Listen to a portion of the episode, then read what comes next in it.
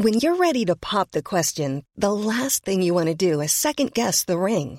At Bluenile.com, you can design a one of a kind ring with the ease and convenience of shopping online. Choose your diamond and setting. When you find the one, you'll get it delivered right to your door. Go to Bluenile.com and use promo code LISTEN to get $50 off your purchase of $500 or more. That's code LISTEN at Bluenile.com for $50 off your purchase. Bluenile.com code LISTEN. Millions of people have lost weight with personalized plans from Noom, like Evan, who can't stand salads and still lost 50 pounds. Salads, generally, for most people, are the easy button, right? For me, that wasn't an option. I never really was a salad guy. That's just not who I am. But Noom worked for me. Get your personalized plan today at Noom.com. Real Noom user compensated to provide their story.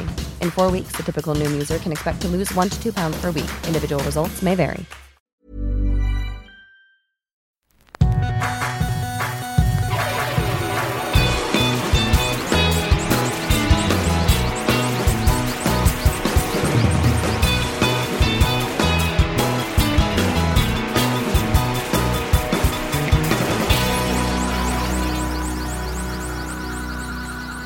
Bienvenidos a Dos Nombres Comunes, episodio 127.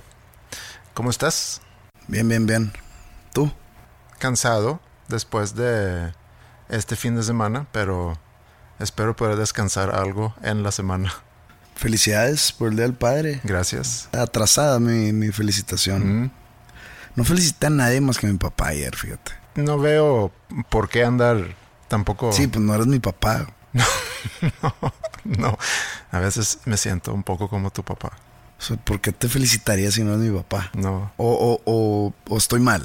No, yo creo que estás en lo correcto. En mi casa no somos mucho de festejos en general. Malamente, a lo mejor. A veces me siento un poco culpable por no hacer más ruido alrededor de, de días importantes, como por ejemplo puede ser cumpleaños o día de la madre o no sé, una graduación. Eh, No, no soy muy, no soy muy bueno para festejos. ¿Realmente crees que estos días festivos son totalmente basados en lo comercial? Porque yo no le veo, aparte de eso, yo no le veo como gran valor a tener un día de la madre, No. tener un día del padre. O sea, hay gente que no ve a su mamá en todo el año y nada más, ah, de la madre, ah, tengo que ir a verla. Y lo hemos comentado antes, pero eh, eh, la misma reflexión hago cada vez que veo en redes sociales la gente que empieza a subir.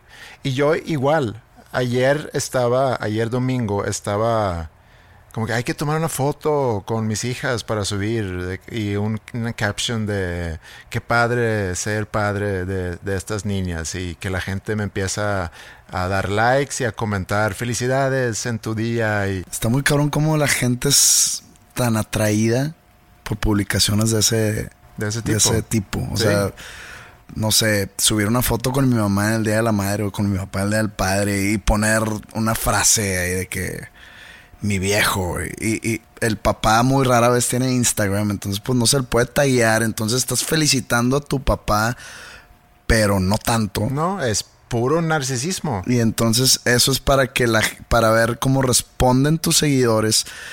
Y lo raro es que los seguidores sí responden. Sí. O sea, son, ¿cómo se puede decir la palabra suckers en español? No sé cuál sería la palabra. O sea, le- lo literal es mamadores, pero pues el mamador ya es otra bestia aparte. Pero yo no entiendo cómo la gente le gustan las publicaciones de alguien más. No, mi abuelita, feliz 85 años, mi viejita y un beso y pues la abuelita no lo va a ver nunca. No. Entonces, ¿por qué hacer eso? Bueno, ya hemos como que discutido mucho el por qué hacer eso, pero el- ahora el problema es del otro lado. ¿Por qué a la gente le gusta ver eso? A mí me vale madre si alguien sube una foto con su abuela. Pero en el caso tuyo, con tantos seguidores y te siguen porque quieren, bueno, te quieren como artista, te- les interesas como persona, entonces cuando tú subes cosas personales, eh, una situación que a lo mejor no tienen acceso a, es una forma Pero de... es importante eso. ¿Qué es importante? O sea, es importante. A ver, por ejemplo, Eh, yo soy fan de Bruce Springsteen. Mm. ¿Ok? Yo sé que su esposa toca en su banda. Mm. Patty. Patty Scialfa. O algo así. No sé cómo se pronuncia su, su apellido. ¿Que él dejó a, a su esposa por ella o cómo No, estuvo como eso? que se- él, él se casó con una modelo hace muchos años y se divorció porque nada más no... Con Patty ha de llevar 30 años. Sí, sí, sí, mucho, mucho tiempo. Entonces a mí no me importa saber, sé que tiene hijos, mas no ubico a los hijos. No me interesa ver fotos de sus hijos. No me interesa inclusive ver fotos de él con su esposa en su casa. No me importa la vida de Bruce Springsteen. A mí me importa su música. Mm. Entonces mi duda real es, y, y- y no, no, no estoy juzgando a nadie, no estoy diciendo que está mal, yo estoy diciendo mi propia Mm. perspectiva. ¿Por qué a la gente sí le importaría ver a X artista con, no sé, con sus hijos o, o en, o en- o en un entorno personal? No, no, no entiendo. Es una cercanía a esa persona, creo yo. Yo también busco información de gente que yo admiro. Eh, escucho entrevistas y si hay algo... Pero para habla- hablando de su trabajo, o por ejemplo cuando, no sé, una situación personal de ese artista influenció o inspiró una canción o un disco, pues quieres saber más o menos la historia detrás, pero no, no sé, o sea, por ejemplo yo soy de esos que si estoy viendo, no, no sé, alguna película o alguna serie basada en hechos reales, o por ejemplo que fuimos a, a ver Rocketman, Mm. no soy de los que buscan a las personas en, en Google a, la- a- a las personas reales para ver si se parecen con los actores Sí. o, o sea, pues ya me contaron una historia, ya se acabó y- y volviendo al ejemplo de Bruce Springsteen, realmente no me importa la persona de Bruce Springsteen más allá de sus canciones o sus discos. Sí, pero también hay una línea ahí muy delgada entre, entre Bruce Springsteen, el artista, y Bruce Springsteen, la persona. Porque, y lo platicamos en algún episodio, creo que se llama Papá, creo que se llama Papá ese episodio. Y en la portada hay una foto de Bruce Springsteen. Pero hablamos en ese episodio sobre, yo no sabía eso, pero hace poco salió un libro de Bruce Springsteen donde él habla mucho sobre su infancia. Y, y eso puede ser una llave a, a su, a, su, música. Sí, sí, exactamente totalmente de acuerdo. Y sí lo es. Porque te va explicando su vida, o te va contando su vida, y va metiendo en qué disco andaba, o, o qué inspiró tal canción, y te, te platica su batalla con enfermedad, enfermedad mental que Sí. tiene y cómo le ha sacado jugo artístico a esa batalla. Entonces lo hace interesante. Eso sí hace interesante porque quieres saber qué inspiró la música. Pero bueno, todo nace de lo que está hablando de las publicaciones que alguien, y cuando hablaba yo de alguien y cuando dije esto, yo no estaba pensando en alguien famoso, sino en una persona normal, Común y corriente. común y corriente, que sube foto con su abuelito o con su mamá en el Día de las Madres, Sí. y es para que la gente reaccione. Yo creo que todo se reduce a que si tienes redes sociales, si tienes Instagram, algo tienes que publicar ahí. Bueno, ok, alguien ahorita está pensando, que nos escucha, está pensando, bueno, yo nada más uso Instagram para ver cosas, yo no publico. Está bien, y a lo mejor más mérito aún. Pero si tienes Instagram, es algo común que publicas cosas ahí. Entonces, ¿qué cosas vas a publicar? puedes publicar eh, días importantes. Si llegamos al día del, del Sí, mira, sí, padre, eh, sí te entiendo porque podríamos criticar cualquier tipo de publicación. o sea, si alguien sube su desayuno, podríamos decir, güey, ¿a quién le importa que desayunaste? Si alguien sube su paseo por el parque en un story, también, ¿a quién le importa que fuiste al parque? Entonces, no, no se trata de eso. También nosotros estamos mal al criticar todo eso. entonces es, es nuestro narcisismo al nivel a lo mejor muy básico de pensar que somos más importantes de lo que realmente somos y que, y que somos importantes para los demás. Entonces publicamos algo de nuestras vidas esperando una reacción de la gente que nos sigue. Y como en redes sociales existe esa interacción entre amigos o inclusive fans a, a una persona que admiran, pero una persona común y corriente publica una foto con su mamá y, todos, ay, cosita con tu mamá, uh, qué padre que estás subiendo, ay, yo me acuerdo de tu mamá. Y se llena, se llena ese, ese post, se llena de comentarios de mucho amor y eso, yo entiendo que eso puede ser muy adictivo, tanto de dar ese amor como recibirlo. Ok, el recibir ese amor lo, lo, lo entiendo, lo comprendo. El problema es el dar ese amor. ¿Por qué dar, digo, darle amor, entre comillas, a una foto de alguien con su mamá? Porque es nuestra forma de hacerle saber a alguien que le importas o que te quiere. Sí. Yo tengo amigos que de repente suben una foto y yo ni me doy cuenta o y de repente ponen en el grupo de WhatsApp, ¿no? De que, oye Pepe, faltó, faltó tu like. y yo, ¿qué estás hablando, güey? Pues, subí una foto ayer y todos les dieron like y, y tú no. Dije, güey, no la vi. Dos, no te hubiera dado like. ¿Por qué no? Le dije, a ver, deja ver la foto. Y me meto, no. Es una foto de él en una boda con sus amigos que se casaron. Y yo, pues, porque pues la foto está X, ¿no? Pero pues dame un like. A ver, ¿qué es like? ¿Qué significa like? Gustar. Me gusta. Sí. Pues no me gustó, güey. Ah, cabrón, entonces ¿a qué le pones like? A cosas que me gustan. ¿Qué foto mía podría darle like? No sé, güey. Pon una foto de que eh, escalaste el Monte Everest. Ah, órale, qué chingón. Ten tu like. Me dice, no mames, me estás encareciendo mucho tu like. Mi like es caro, güey. Mm. Porque mi gusto es, es muy especializado. A mí me vale madre si te compraste un carro nuevo. A menos que sea un pinche Lamborghini Countach del año 89, te va a poner un like. Si te compraste un Chevrolet, ay, pues no te va a poner un like, güey. Entonces mi, mi, like es caro, güey. Mm. Bueno, total, ¿qué? ¿Subiste la foto con tus hijas? No, no, no la vi, perdón. No, porque no encontré una foto, no tuvimos tiempo para tomar esa foto, porque básicamente no estuve todo el fin de semana. Estuvimos muy ocupados todo el domingo. Tuve, tuve actividades. Una, foto con tus hijas se tarda, te lo juro, y, siendo bien lento en hacerlo, 15 segundos. Eh, tiene que coincidir muchas cosas, que es... Que estén tus hijas ahí en el mismo cuarto que tú. Y que estén de humor y que se consideran en, ¿cómo se llama? En buena imagen. En buena imagen. Y, es todo un proceso. Entonces no es tan fácil como tú crees. Entonces no hubo foto entonces me puedo dar una pequeña palmada en la espalda y decir yo no caí eh, entre todos que el día de ayer se pasaron subiendo fotos, siendo con sus hijos o con su papá. Los papás que suben fotos con sus hijos, o sea, el que pudiste haber sido tú, mm. está raro, ¿no? Mm, es día del padre, no es día del hijo. O sea, te estás autofelicitando. sí. Es como subir una foto. Bueno, pues mucha gente lo hace, ¿no? Subir una foto de que... Hoy cumplo años. Hoy cumplo años, venga. déjense caer con sus felicitaciones. Y se llena de comentarios de, ay, felicidades en tu día, eres lo máximo, te queremos mucho.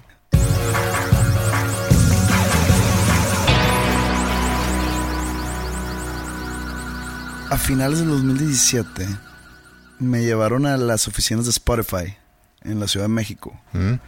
las cuales nunca había visitado pues me llevaron para que conociera ya la gente encargada. Es como, como fue una visita de relaciones públicas, básicamente. Y pues estando ahí me, explicaron cómo funciona, cómo puedo checar mis números en una aplicación aparte, cómo funciona el, algoritmo, cómo está dividido pues todos los, no sé, la gente que te escucha por país o por género, o sea, género, género de... Femenino masculino. Femenino masculino eh, por edades y cómo esa aplicación te ayuda a todo eso, cómo haces, cómo hacer playlists. E hice una playlist, fue en diciembre de 2017, entonces hice una playlist de Navidad y, y dije, ah, ok. Pero luego como que ya me dio huevo hacer playlists. Me, me explican ahí en Spotify, no, eso te ayuda mucho para traer tráfico a tu perfil y como que a mí siempre las cosas, como que sumarle a mis redes sociales, porque pues Spotify y YouTube y demás, pues ya es contado como una red social de algún tipo. Como que hacer algo aparte de lo orgánico, como que soy una una mente muy floja para hacerlo. Entonces no hago playlist porque me, me da hueva hacerlas. Y estando en esa visita, me acuerdo que me dijeron que el siguiente noviembre, o sea, noviembre de 2018, iTunes de Apple iba a desaparecer. Y pues no me lo contaron como si fuera un gran secreto, ni de que te vamos a pasar una información, pero no le digas a nadie, nada, nada que ver así. Entonces, pues yo me fui de ahí y me sentí con la libertad de pasar el chisme a la gente interesada. Entonces te dije a ti, te dije a varias gente que, que pues le gusta todo esto de la industria musical. Le dije, oye, pues me dijeron en Spotify que para noviembre iTunes iba a desaparecer. O sea, que ya iba a, a morir toda esa plataforma de comprar discos o comprar canciones que Apple Music iba a estar, ¿no? Entonces, pues ya, el streaming ya ganó. Todos de que no mames, obviamente llega noviembre y no desaparece. Y pues yo fui el gran mentiroso de todo esto. sí. Fui la víctima. Hace aproximadamente un mes, Apple anunció la desaparición de iTunes. Y nadie se acordó que yo ya sabía antes. Todo el mundo de que ya vieron, ya, ya leyeron, no mames. Y yo de que, pues, qué pedo, les, les dije hace un año y medio. Pero nadie se acordó. Nadie te felicitó. Nadie me felicitó. Estuve a nada de hacer una publicación. De subir fotos. Nadie subió foto contigo diciendo el revelador de la desaparición de iTunes. El pionero del chisme de la industria musical. Nadie.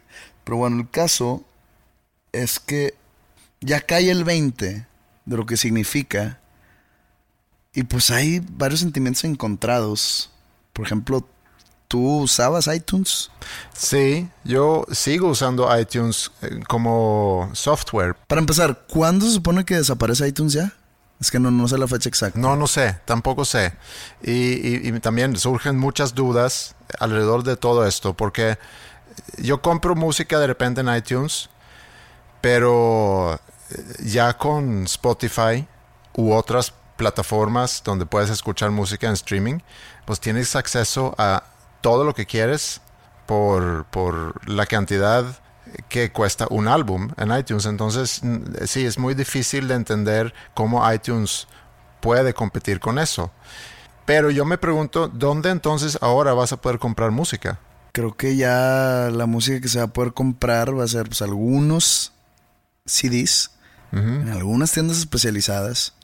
O se está dando como que el renacimiento del vinil, pero no creo que sea en sí un renacimiento a full, sino es algo más de colección. Sí, y creo que para ciertas edades, nada más. Nuestra generación. Pues sí he visto muchas nuevas generaciones como que aplicándola, pero es más por el, por el hecho de sentirse un poco hip, ¿no? O sea, no por el hecho de realmente... No, pero no veo la generación de Maya, por ejemplo, eh, comprando viniles. No, pues no. Porque ni el CD les tocó. No. A mí nunca me ha gustado mucho iTunes eh, como software. Eh, y, sé que ha sido muy criticado, entonces a lo mejor no voy a echarle más. No sé si desaparece como software. no, no, yo tengo entendido que lo que desaparece es la tienda en sí. yo uso iTunes cada semana, que que hacemos este podcast, porque hay un proceso a través de iTunes para subir los episodios. Entonces, sí lo uso y, me sirve. Entiendo que el de comprar música en, en, un lugar, o sea, descargar música que ya hayas comprado, que tampoco es tuya esa música, que también es otro tema. O sea, tú compras una canción en iTunes. Y no es tuya por el hecho de que no la puedes prestar y que no la puedes escuchar fuera de iTunes. O sea, a eso te refieres con que no es tuya.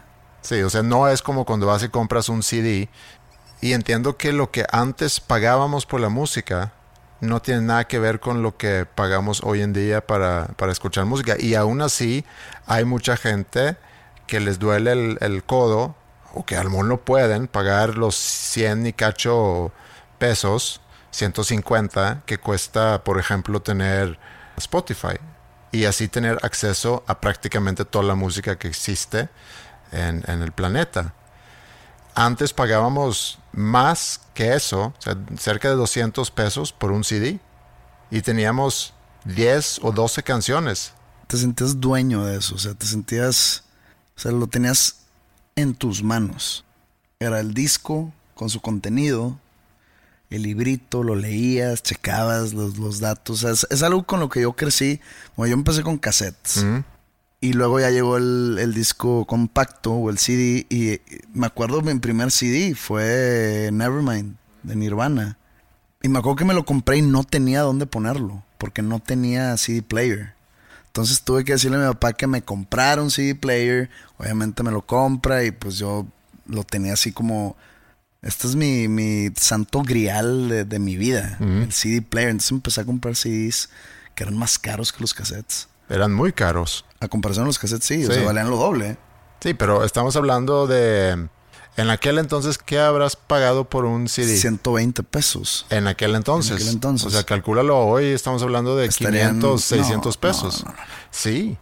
120 pesos en 1900. Ahorita un CD te cuesta 200. No, no, no, pero, pero eh, a valor presente, esos 120 pesos en No, ya te 1991. entendí, ya te- actualización Sí. de inflación y demás. Yo tenía que ahorrar para comprarme esos CDs. Entonces yo empecé a armar mi colección de CDs que sé que tengo una parte de todavía. Muchos se me perdieron. Y era una colección muy, muy grande de CDs. O sea, imagínate, desde que tenía 11, 12 años, 12 años, hasta que dejé de comprar CDs, que fue como en el 2007, 2008, dejé de comprar CDs. Son como 16 años de, de comprar CDs. Ya se perdió todo ese proceso de comprar el disco, olerlo. Olía rico, olía como a, no sé, a un disco nuevo. No, no sé cómo explicarlo. Este, ver las lyrics, eh, ver quién lo produjo, porque de repente de un día para acá ya nadie sabía qué produjo qué. Se le perdió mucha, ¿cuál es la palabra? Mucha inmediatez al escuchar música, o mucha relación personal al escuchar música. Sí, y, y todo lo demás que haya influenciado o impactado, porque antes, por ejemplo, los medios, muchas revistas especializadas, nada más en, no nada más, pero en muchas revistas había las críticas de los discos que salían, por ejemplo, en Rolling Stone. Y eso era para ti una herramienta para saber qué música comprar. Como no había, o sea, tú no tenías acceso a esa música y, por ejemplo, veías que habías comprado Nevermind y luego salió Inutro y, bueno, antes de comprarlo seguramente me va a gustar, pero me gustaría leer algo, no vaya a ser que hayan agarrado Palmonte, Nirvana, eh, para sacar otro género. Leías sobre el disco, eh, a lo mejor ibas a una tienda y a, a esos lugares que, que mencionaste creo que hace poco donde podías ir a escuchar como que unas cuantas rolas de un disco en Sí. la tienda eh, para ver si te gustó o no. O a lo mejor habías escuchado un sencillo, entonces en base de una canción que habías escuchado en radio Le o visto que- en le- MTV. le tienes que tener mucha fe a esa Sí, canción. o sea, y comprabas el disco en función de una rola que te había gustado. Y todo eso ya desapareció. O sea, ya no viene mucho sentido que haya revistas que escriben sobre la nueva música que sale. Pues es que ya se hizo muy al, al alcance de cualquiera. O sea, ya sacas un disco y hay miles de, miles de reseñas en, en- en YouTube o Sí. en, no sé, en, De gente en que no blog de trabaja gente con eso. Que, que- que no, que no está, que no se dedica a eso. Entonces ya la figura del crítico del rock o de música ya está muriendo. Sí. Y eso- Y eso, eso es bueno. No sé, a mí siempre me ha gustado esa figura, ese personaje que... Digo, lo tienes muy idealizado ese personaje. Sí, pero que toma la temperatura al, al- al presente y a la cultura pop y que, y que escribe sobre lo que sucede en el mundo artístico. Por ejemplo, a mí me gusta mucho Bob Lefsetz. Bob Lefsetz tiene un podcast, eh, tiene un, un boletín que manda, bueno, manda por mail dos, tres al día. Y es un señor ya grande y habla mucho sobre, sobre lo que está pasando en el mundo actual en cuanto a la música y luego entrevista a gente que a lo mejor produjo tal disco de John Lennon en 1977 o no sé. Y son historias muy interesantes, pero tiene esa capacidad de leer el entorno y hacer sus conclusiones que muchas veces son, son muy interesantes. Él es un personaje, pero como él antes había, yo creo, muchos más, que ahorita están, pues sí, desapareciendo porque no hay tanta necesidad Yo no veo a, otra vez usando Maya como ejemplo, no veo a alguien en su generación Que vaya a leer a el, el review del nuevo disco de, no sé, ¿cómo se llama? La- Arctic Monkeys. Eh, porque un Lester Bang tipo de güey escribió, o sea, ahori- ahorita tú ya puedes ser el propio crítico. Sí, a lo mejor tienes que explicar quién es Lester Lester, Banks es un crítico muy, muy, muy legendario de los 70s, Mm, eh, Rolling Stone.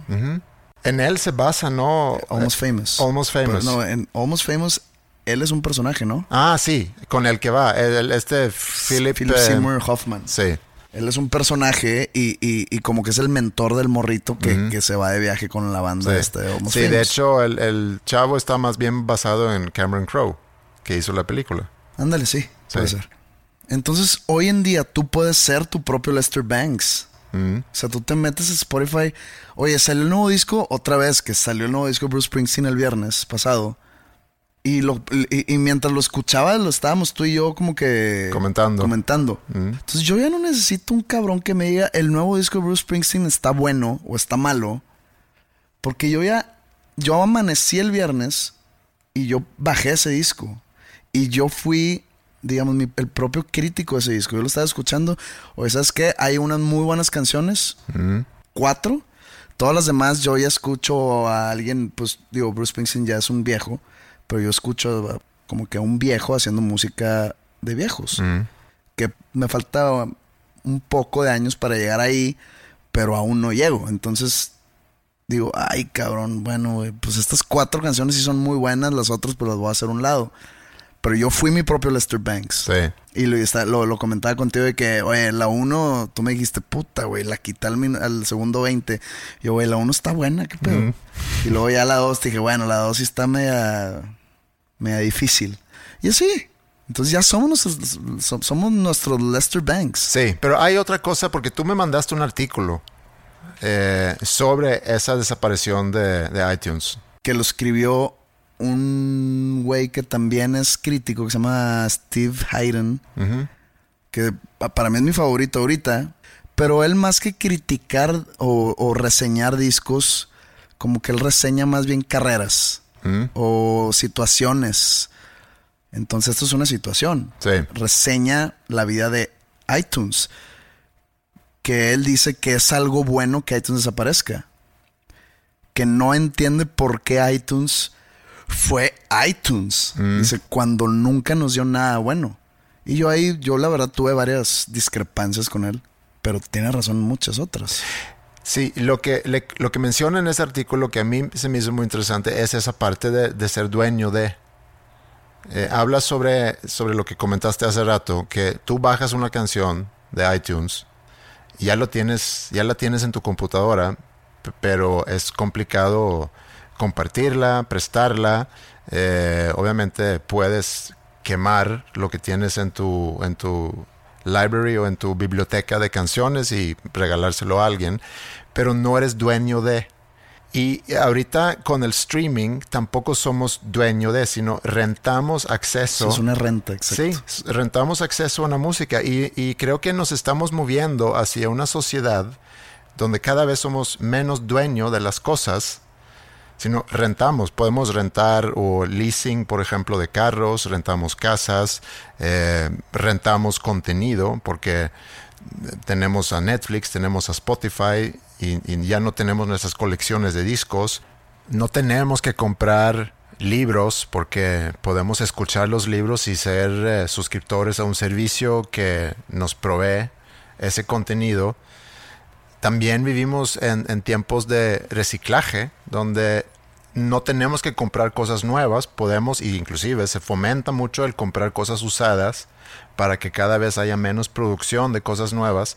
Entonces a lo mejor estamos llegando a una sociedad que John Lennon, que mencionamos hace rato, se imaginó en, en la canción Imagine, cuando dice, imaginémonos, si, es, si así se dice, Imagine, un mundo sin posiciones.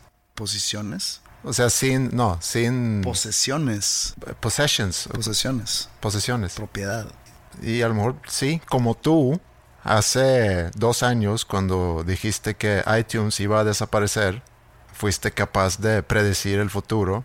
A lo mejor fue lo que hizo John Lennon. No, no, no, no, no. A mí me contaron. Bueno, ok. Y yo pasé el chisme. O sea, yo no lo predije. Entonces nadie me creyó. Me dijeron un chismoso mentiroso. Sí, y nadie creyó a John Lennon en aquel entonces cuando habló sobre un mundo sin propiedades, sin religiones. Pero, a ver, entonces si tú llegas y estás rentando una casa, hay un dueño al que le tienes que pagar. Sí. Entonces, mientras hay un dueño, sean personas físicas o personas morales o bancos o lo que tú quieras, hay propiedad. Sí, siempre va a haber propiedad. Pues no que John Lennon dice que no. Pero nos estamos a lo mejor moviendo hacia una sociedad donde tenemos acceso a muchas cosas que pagando una mensualidad a alguien que a lo mejor es dueño. Bueno, cuando yo escucho una canción de, de José Madero, Spotify no es dueña de esa canción. Yo soy el dueño de la canción, pero no soy dueño de la grabación. ¿Ok? Está complejo. Hay varios dueños ahí. Lo platicamos hace poco. la disquera es el dueño de la grabación, de lo que estás escuchando. Pero lo que está grabado, yo soy dueño de lo que está grabado. Sí, y, lo que está tricky ahí también es que la disquera es dueño de la grabación, o dueña de la grabación porque la pagó, pero no, no la pagó realmente porque luego te lo cobra a ti. Luego me lo cobra a mí. Entonces. Y luego me está pagando a mí una renta por vender lo que es mío. Está, está, está bien, bien confuso. Está bien complicado. Pero bueno, para cerrar, iTunes ya bailó. Aún no. No sabemos cuándo. Yo tengo un conflicto ahí porque es una estupidez. Pero ahora no sé cómo le voy a hacer porque para mis shows siempre tengo como que un, intro. Mm. Y normalmente escojo así canciones medias, medias raras, antiguas, que siempre encuentro en iTunes. Entonces yo compro esa canción y yo se la mando a mi ingeniero. De que esta canción es para el intro de esta gira o para el intro de estas siguientes semanas. Entonces le pone play a ese, archivo que yo compré. Mm. Y si muere eso, ¿qué voy a hacer? Hay muchos trucos. Pero ya entra la, la cuestión piratería. O sea, ya lo, la puedo bajar de YouTube y sé que hay algunas aplicaciones que convierten el audio de un video de YouTube a, a un MP3. sí. Pero pues sigue siendo piratería de algún tipo. Es piratería. Entonces me están empujando a ser pirata.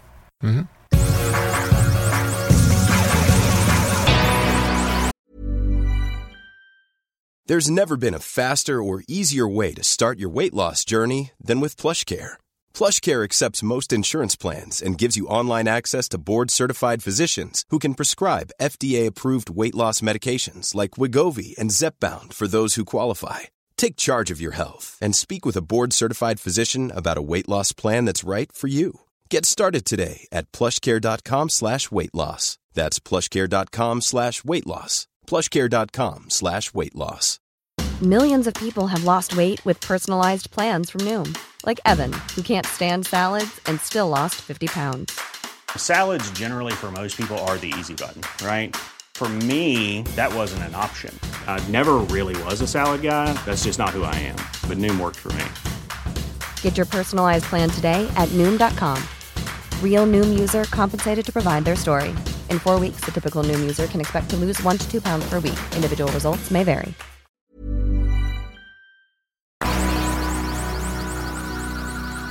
En las tardes, a veces, cuando no tengo nada que hacer, salgo a caminar por mi colonia. Yo vivo en una montaña, está como de subida todo. Obviamente tiene sus sus calles que son planas, pero mucho de subida y bajada, entonces yo salgo a caminar en la tarde de repente.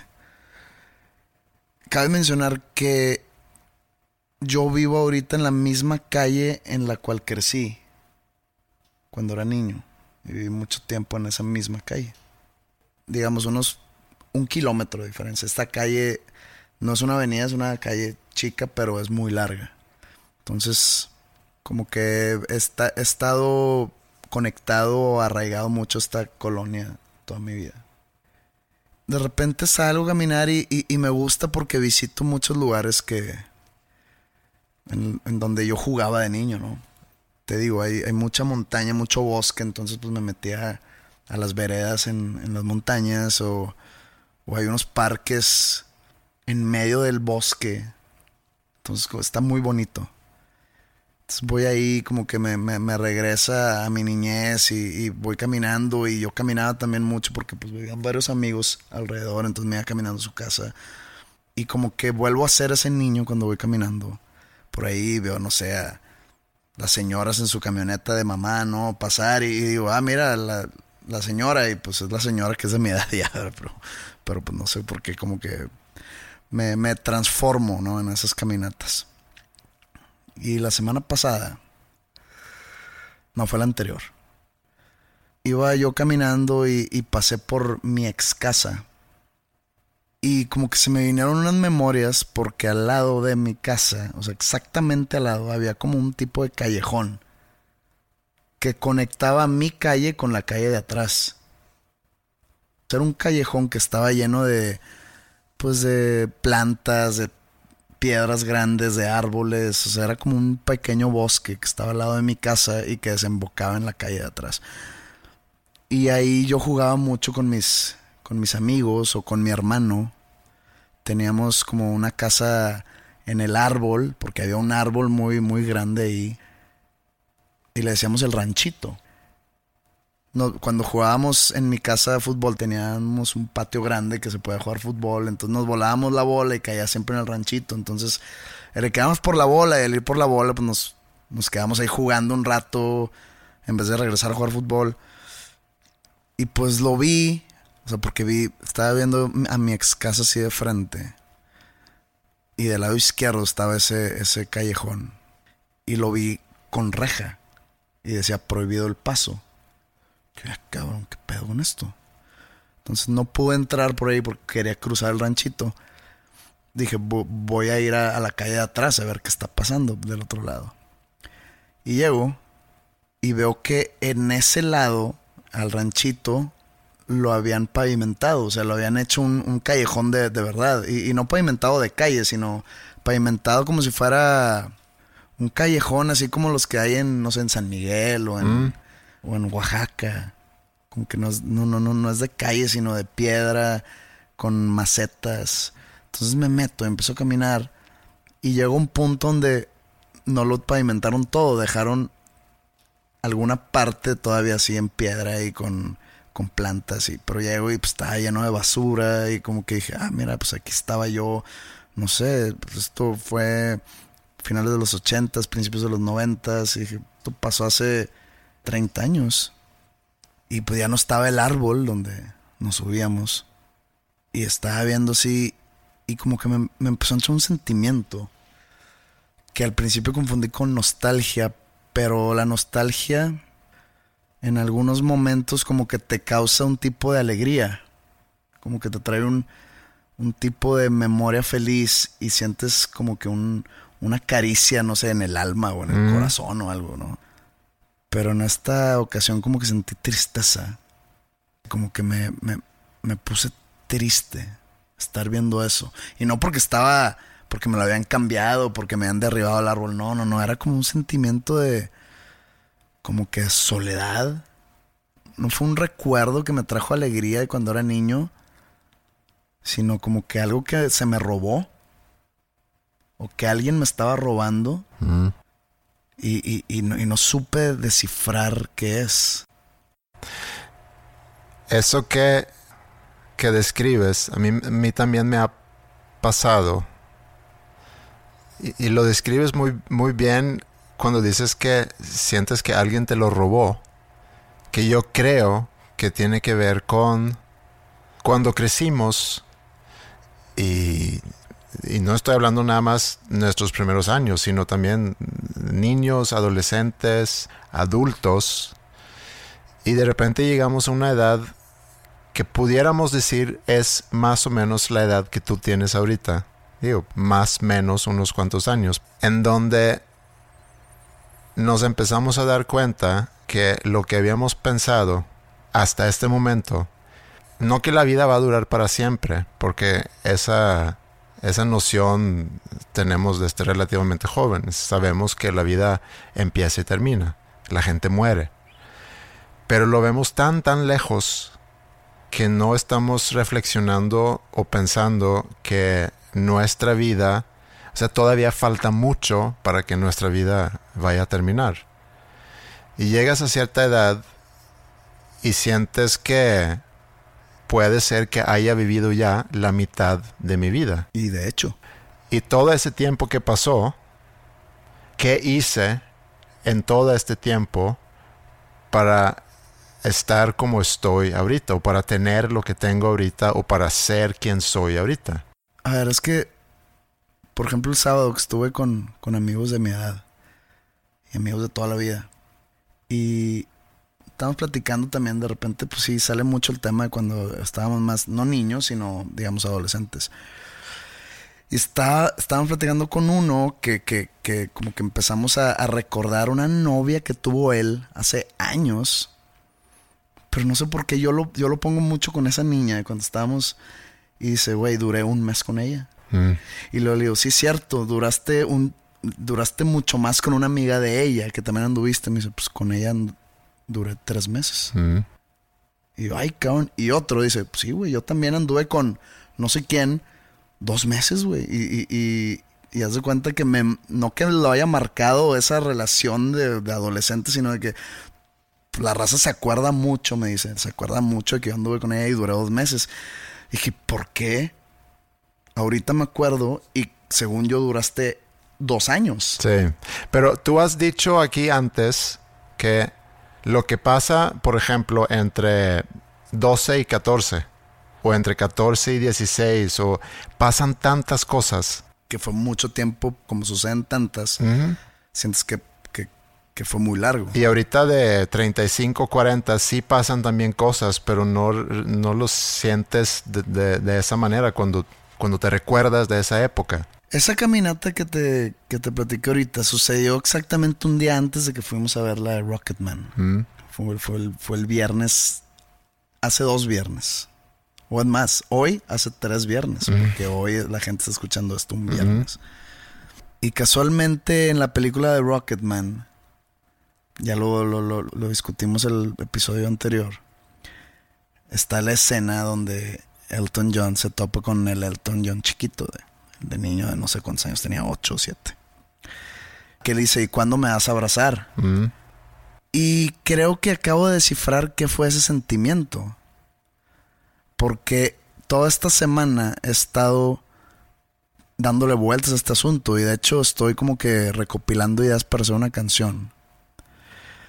Pero me acaba de caer el 20 que el sentimiento ese que, tuve en ese callejón, al ver donde jugaba con mi niñez, es el que no ha llegado ningún otro niño a suplir la existencia del niño que jugaba ahí. Mm. O sea, como que ya es solo un fantasma, no es alguien real, porque ese niño se convirtió en mí. Entonces ese callejón o el ranchito está esperando que llegue otra vez ese niño. Y ese niño no existe. Creo que ese era, es el problema o el, sentimiento, digamos, negativo. Le vamos a decir negativo porque me hizo sentir mal. Pero ese sentimiento es el. Eso es, es lo que está detrás de. Entonces te digo que estoy, estoy recopilando ideas para hacer una canción al respecto. No sé cuándo la vaya a hacer, pero la tengo, la tengo que hacer porque pues es un sentimiento fuerte que tengo ahorita. Y pues ese niño, como te digo, se convirtió en mí, pero de alguna manera sigue existiendo y siento que me está juzgando. Mm. Siento que me está volteando a ver y dice, ¿en qué, en qué me convertí? Mm. A mí me pasó algo muy similar eh, dentro de eso abstracto que estás, porque no, no, no similar en el sentido que fui a un callejón y que sentí al modo lo que tú sentiste, y, me pasó más o menos a tu edad. Recién abierto School of Rock, yo entré en, una situación de mucho cuestionamiento hacia mí mismo. De que en, en, qué me convertí, a qué me estoy dedicando, ya voy a cumplir 40 años, esto ya es mi vida. Y, y seguramente tienen, aunque en aquel entonces no lo pensé así, pero ahorita que lo estás diciendo tú, seguramente tenía que ver con el, eso es lo que el niño Andreas esperaba para su vida. Y ahí entran también muchas cuestiones de, de, no lograr ver más allá, o sea, de no lograr agradecer lo que tienes, pero aún teniendo todas esas cosas que la verdad mucha gente no lo tiene, entras en un proceso de cuestionar si estás cumpliendo con lo que tú mismo de niño esperaba de su vida o de las expectativas que tenía para sí mismo. Y yo me veía, por ejemplo, con, la escuela de música y me acuerdo que estaba yo fuera de la escuela recibiendo niños, eh, entregando niños, pensando, pues me convertí en una persona que recibe y entrega niños. El portero del colegio. Sí, como una niñera, se cuenta. Y no me gustaba. Cosa que a mí ahorita me da pena que sentí eso, pero digo, siendo sincero, eso fue lo que sentí. y, me tardé un tiempo en, en como que asimilar esa situación y darme cuenta que mi valor como persona no está en función, porque aparte estamos empezando y no teníamos muchos ingresos y, y batallando económicamente y demás. Y es algo que también platicaba mucho con Ingrid, que oye, estamos arrancando esto, pero yo creo que pueda funcionar y vamos a batallar. Y ella me decía, no te preocupes.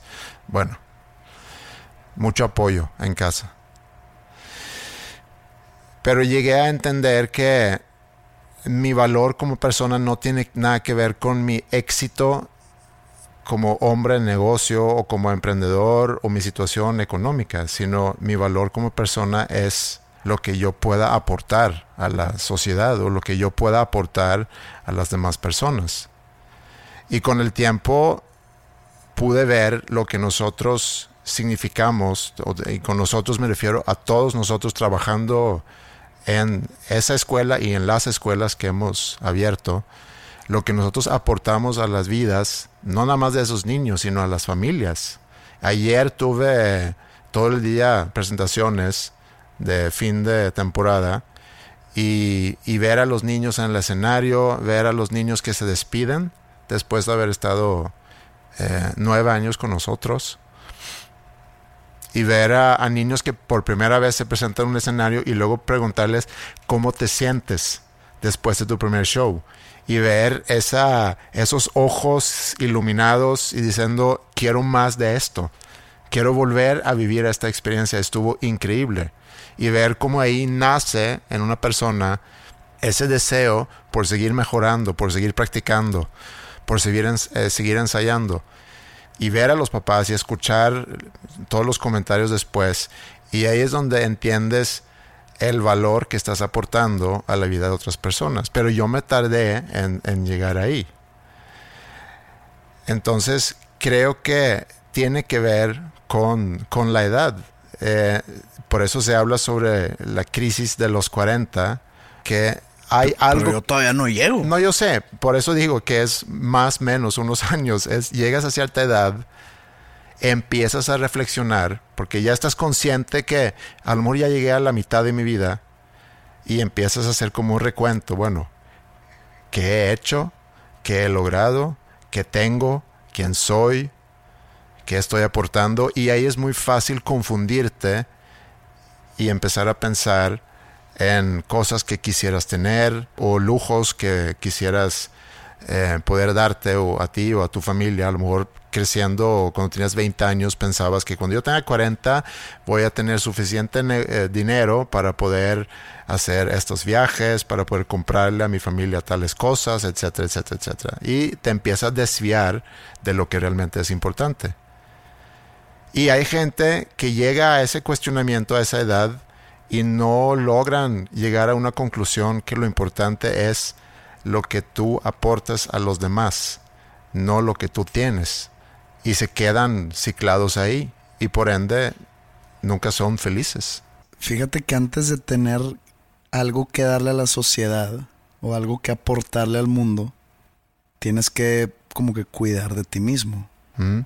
como dicen por ahí, ¿cómo puedes tú amar a alguien si no te amas a ti mismo? Pero esto es en otra perspectiva. O sea, ¿cómo puedes darle algo a alguien, hablando de una colectividad, o sea, la sociedad o la gente o al mundo o como lo quieras ver, cuando tú no te das nada a ti mismo? O cuando tú no te estás cuidando a ti mismo. Siento que ese es mi... En eso estoy. Sí, pero... Y estoy de acuerdo con eso. Pero, en el, y si regreso a mi ejemplo, al yo darme cuenta lo que yo estaba aportando a la vida de los demás, pude empezar a quererme más a mí mismo. Y al quererme más a mí mismo y aceptando que mi valor es esa aportación, entonces se vuelve como que un... Como que eso alimenta. Alimenta tu espíritu de alguna manera.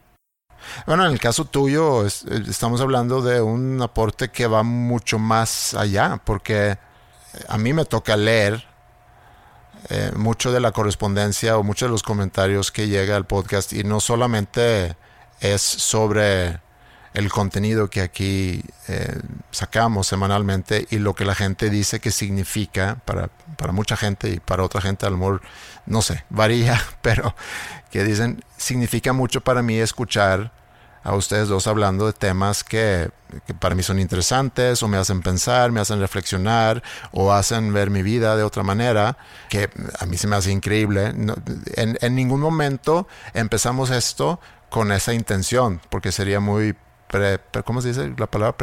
presuntuoso o... Presuntuoso, arrogante. Sí, decir eso, pero aparentemente es una consecuencia, pero también escriben mucho lo que para muchos han significado tu música. Y, y yo sé lo que puede significar eh, un artista o una música que te puede decir tantas cosas sobre tu vida o que te pueda acompañar o que te puede consolar o que te puede eh, sacar de un momento muy, muy triste, acentuar mucho un momento feliz. Pero ¿qué clase de persona sería yo si yo supiera eso y usara eso a mi favor de alguna manera? O sea, yo por ejemplo, yo soy ciego a ese tipo de cosas porque creo que me hace falta cuidarme a mí mismo o darme también hacer algo o compartir algo, pero conmigo. Mm. Porque pues yo saco música y yo no, yo no sé si una canción o un disco le va, le va a llegar a alguien o le va a ayudar a alguien. Como dices tú, cuando empezamos el podcast, no es como que, ah, entonces nosotros vamos a, a caer en un nicho donde vamos a ayudar a la gente. Pues no, o sea, no, nadie es tan arrogante como para saber. Eso me pasa lo mismo con, con, mi música. Entonces, yo no me doy cuenta de eso.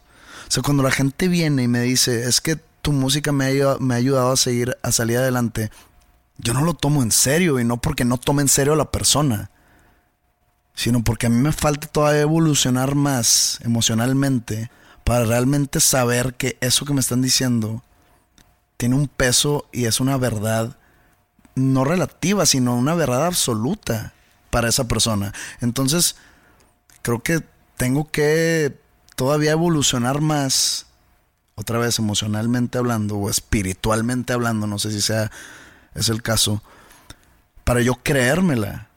Porque a mí me hace falta como mantenimiento interno mm. para yo realmente abrir los ojos y, realmente decir, wow, o sea, sí, sí, sí he ayudado a gente. O sea, si alguien llega y le dice un piropo a alguien, y que es piropo porque sí suena como que a palabra inventada, este, es como un cumplido a alguien. ¿Halago? Halago.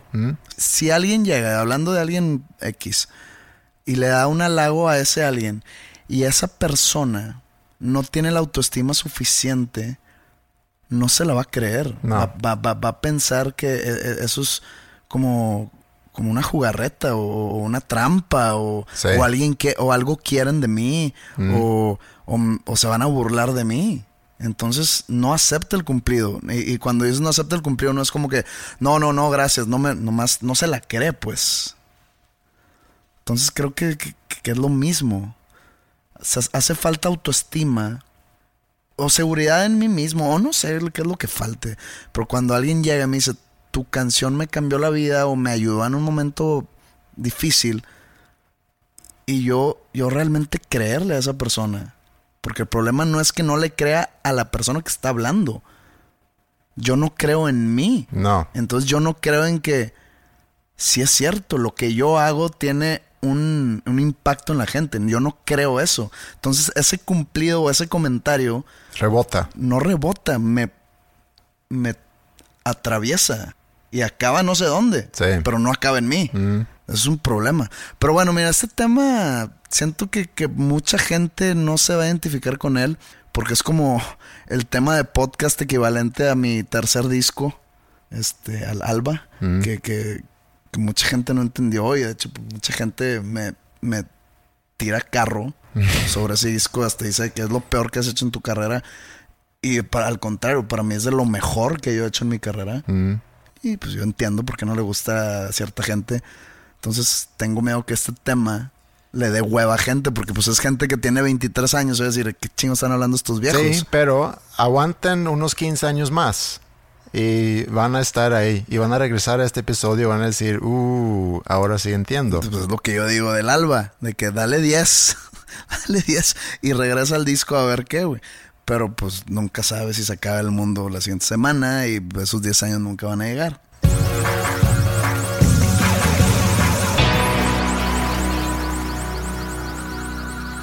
Tengo ahorita unas semanas pesadas porque digo, estamos con todo lo de la prepa y ya estamos en la recta final de todo eso. También estamos en medio del lanzamiento de una convocatoria que quiero aprovechar este espacio porque hay mucha gente que nos manda, bueno, mucha es relativo, pero hay gente que nos manda su música.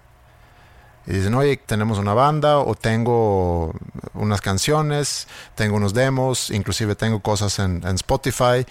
Me gustaría que lo escuchen. Me gustaría inclusive que lo pudieran poner al final del episodio para darme a conocer y lo que tú quieras. Cosa que entiendo y he contestado a algunos diciendo que qué padre que estás compartiendo, qué padre que estás haciendo música. Eh, nos damos el lujo en el podcast de solamente poner música que a nosotros nos gusta o canciones que a lo mejor tiene que ver con el contenido, etcétera. Entonces, a lo mejor no es el, el foro, porque si lo empezamos a hacer, yo creo que estaríamos todas las semanas poniendo música de gente que a lo mejor no, nunca hemos escuchado, pero ¿a dónde voy con esto? Que ahorita esa convocatoria que estamos lanzando es para el Festival Internacional de Santa Lucía. Hicimos lo mismo el año pasado, este año se repite y es precisamente para darle plataforma a todas esas bandas, a todos esos actos o talento que tiene su música original y que están buscando un espacio. Entonces el festival abre este concurso para recibir música de todo el país eh, música original, pueden meterse a festivalsantalucia.gov.mx, ahí viene toda la información. Y es muy sencillo, mandan una canción en video, no mayor de cuatro minutos, que tiene que ser una canción original.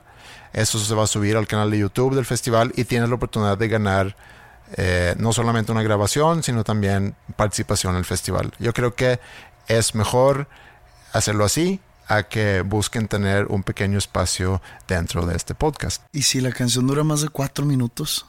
404. Pero fíjate que pusimos cuatro minutos para no recibir de repente videos de siete minutos, de 10 minutos, sino un límite. Si tu canción dura más de cuatro minutos, no importa, edita nada más el video para que dure O sea, sin cuatro, intro, sin intro o sin sin coro final. sin coro final, no pasa nada. Podemos darnos cuenta en esos cuatro minutos eh, de la calidad de la canción. ¿Y por qué en video? ¿Por qué no puede ser vía correo y mandas el MP3 y... Y hacer un playlist. No, y escuchar la canción, no estar viendo un video. Pero está padre poder tener un, un video en, en, en este caso en el canal de YouTube del festival. Por eso escogimos el formato de video. Es más trabajo para, para los chavos. Muchos ya tienen videos y el proceso de hacer un video que puede ser casero también. El otro día vi uno que están grabando en el patio de su casa. Ahí está el boiler, ahí está el baterista, ahí está la escoba, ahí está el guitarrista y está padre también ver eso.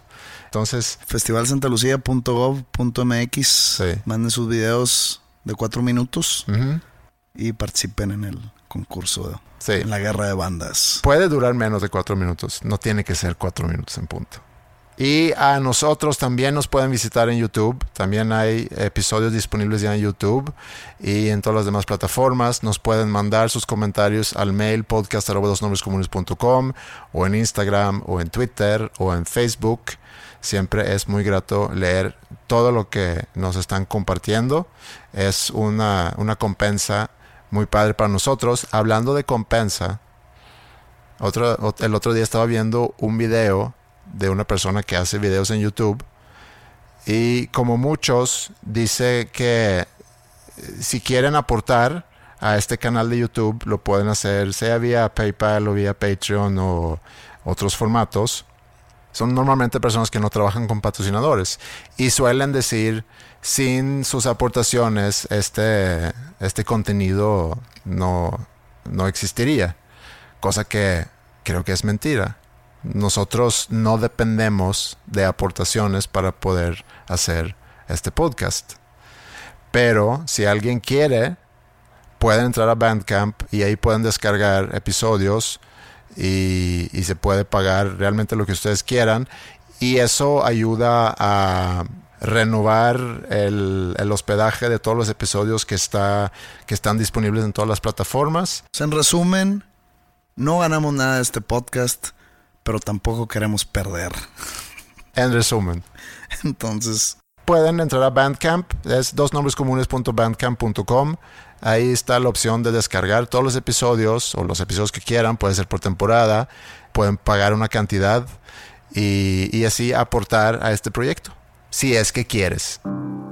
No es para comprar yates, no es para comprar Lamborghinis ni Chevrolets. ni Chevrolets, es simplemente para tenerlo disponible en internet. Para tener sal para echar al aguacate, básicamente. Así es. Está bien caro el aguacate, ¿eh? A lo mejor podemos destinar parte de esas donaciones. Todo es culpa del estado de Michoacán. Saludos al estado de Michoacán. Qué buenos aguacates, pero ya estuvo. ¿no? Esto ha sido el episodio 127. Un abrazo para todos. Muchas gracias por escuchar y que tengan un bonito fin de semana.